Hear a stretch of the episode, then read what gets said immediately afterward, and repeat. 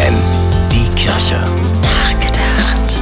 100 Millionen Menschen sind weltweit auf der Flucht, so viele wie noch nie, sagt das UN-Flüchtlingshilfswerk. Kriege, Krisen und der Klimawandel vertreiben die Menschen aus ihrer Heimat. Die drohende Hungerkatastrophe, auch ausgelöst durch den Ukraine-Krieg, wird die Situation wohl noch verschärfen.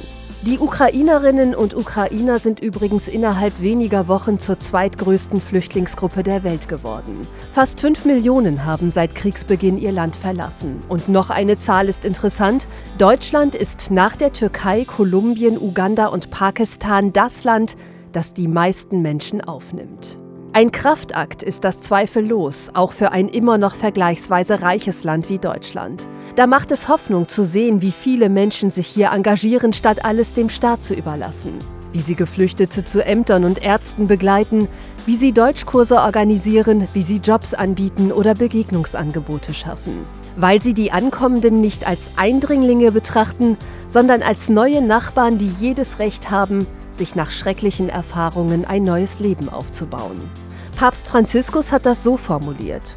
Das Schlimmste ist, wenn wir uns an das Schicksal der Flüchtlinge gewöhnen. Denn eine Gesellschaft, die gleichgültig ist, die wird krank. Stefanie Behnke, FFN Kirchenredaktion.